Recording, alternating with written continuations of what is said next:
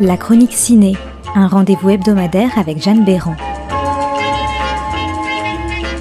Actu, sortie, info, rendez-vous dans les salles obscures.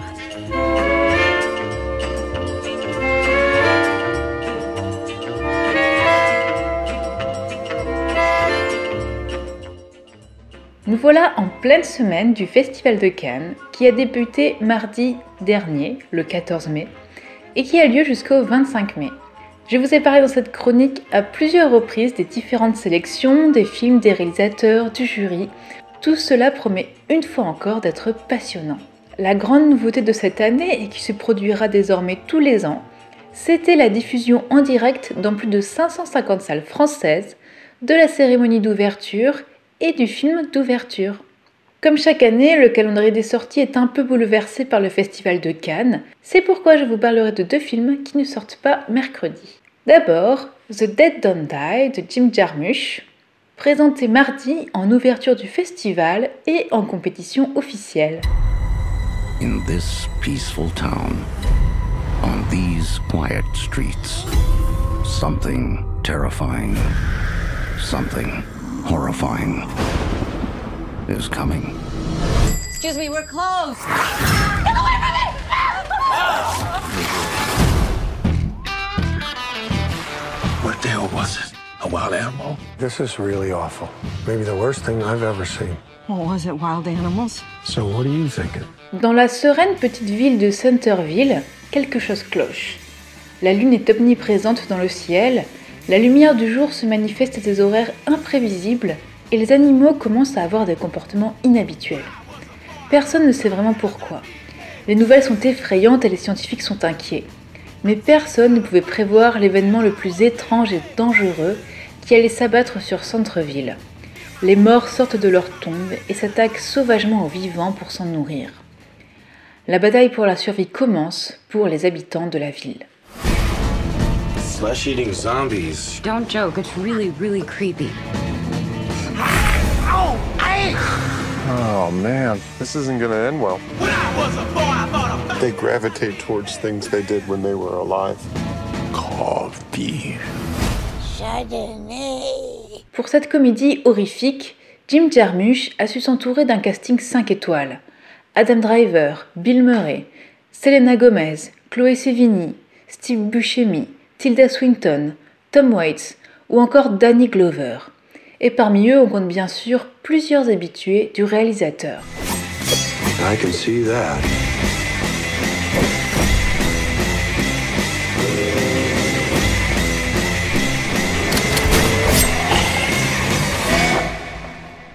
Excuse me. Those are some pretty good cuts. You played some minor league ball, didn't you? Well, oh, a little Class A. It was a long time ago. Alors Jarmusch, c'est un habitué du Festival de Cannes où il avait gagné la Caméra d'Or en 84 pour Strangers in Paradise. Beaucoup de ses films ont depuis été sélectionnés comme Patterson, Broken Flowers, Only Lovers Left Alive, Ghost Dog, Dead Man ou encore Mystery Train. Par ailleurs, le court-métrage Coffee and Cigarettes Somewhere in California avait gagné la Palme d'Or du court-métrage en 93. Jarmusch a l'habitude de jouer avec les différents genres dans son cinéma. Il avait notamment exploré le film de vampire dans Only Lovers Left Alive en 2013, mais on ne l'attendait vraiment pas dans les films de zombies. Alors on sait que le film fera de nombreuses références aux films de genre de zombies et notamment au maître du genre, George A. Romero. Par exemple, la voiture que l'on voit dans la bande-annonce, une Pontiac Tempest Vintage, est une référence à la voiture conduite par Barbara et ses frères au début de la nuit des morts vivants. Les amateurs du genre pourront donc se régaler en étant attentifs au clin d'œil du réalisateur. Enfin, en découvrant la bonne annonce, difficile de ne pas penser au délicieux Shaun of the Dead, le film d'Edgar Wright, mené par le duo Simon Pegg et Nick Frost, qui mêlait déjà zombies et humour absurde, so british. Plein de bonnes raisons donc pour découvrir dès cette semaine The Dead Don't Die de Jim Jarmusch.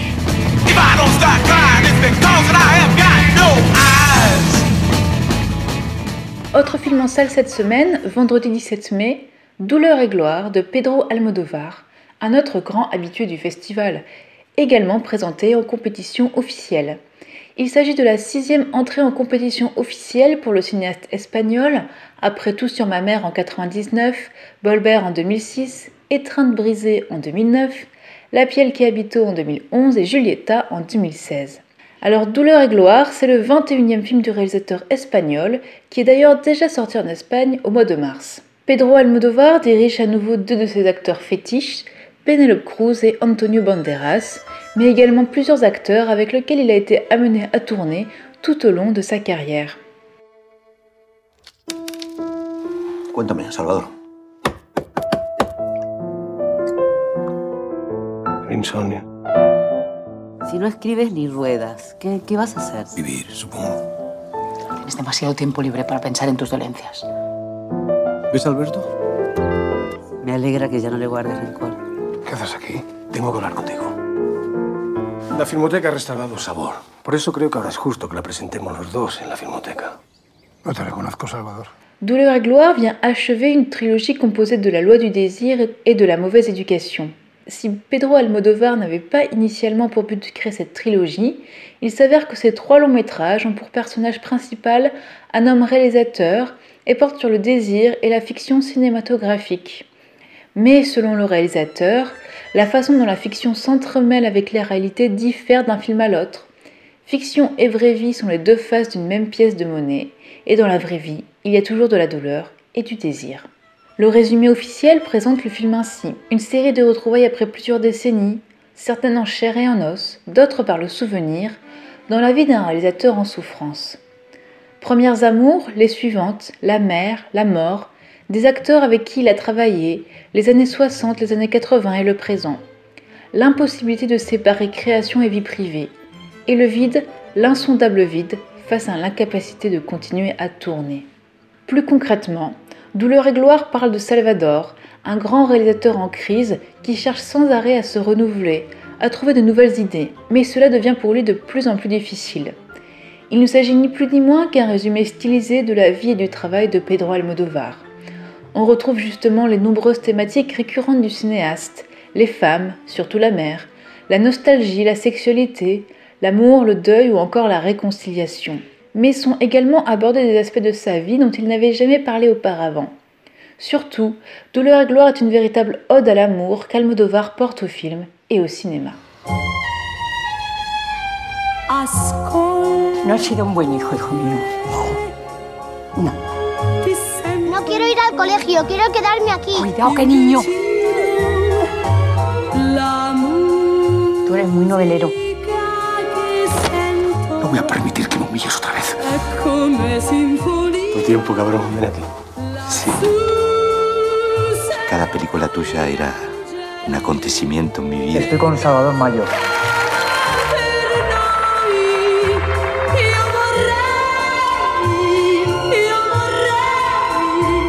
¿Tienes pareja ahora? Sí. ¿Y tú? No.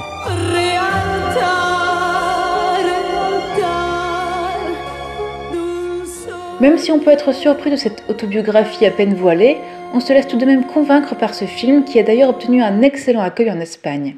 Douleur et gloire est un film empli de nostalgie et de tristesse, peut-être moins osé et étonnant que ce à quoi le réalisateur nous avait habitués, mais tout de même véritablement émouvant et plaisant, en particulier pour les fans du réalisateur. Douleur et gloire de Pedro Almodovar en salle le 17 mai. Alors bonne semaine au cœur du cinéma avec le Festival de Cannes et à bientôt dans la chronique ciné.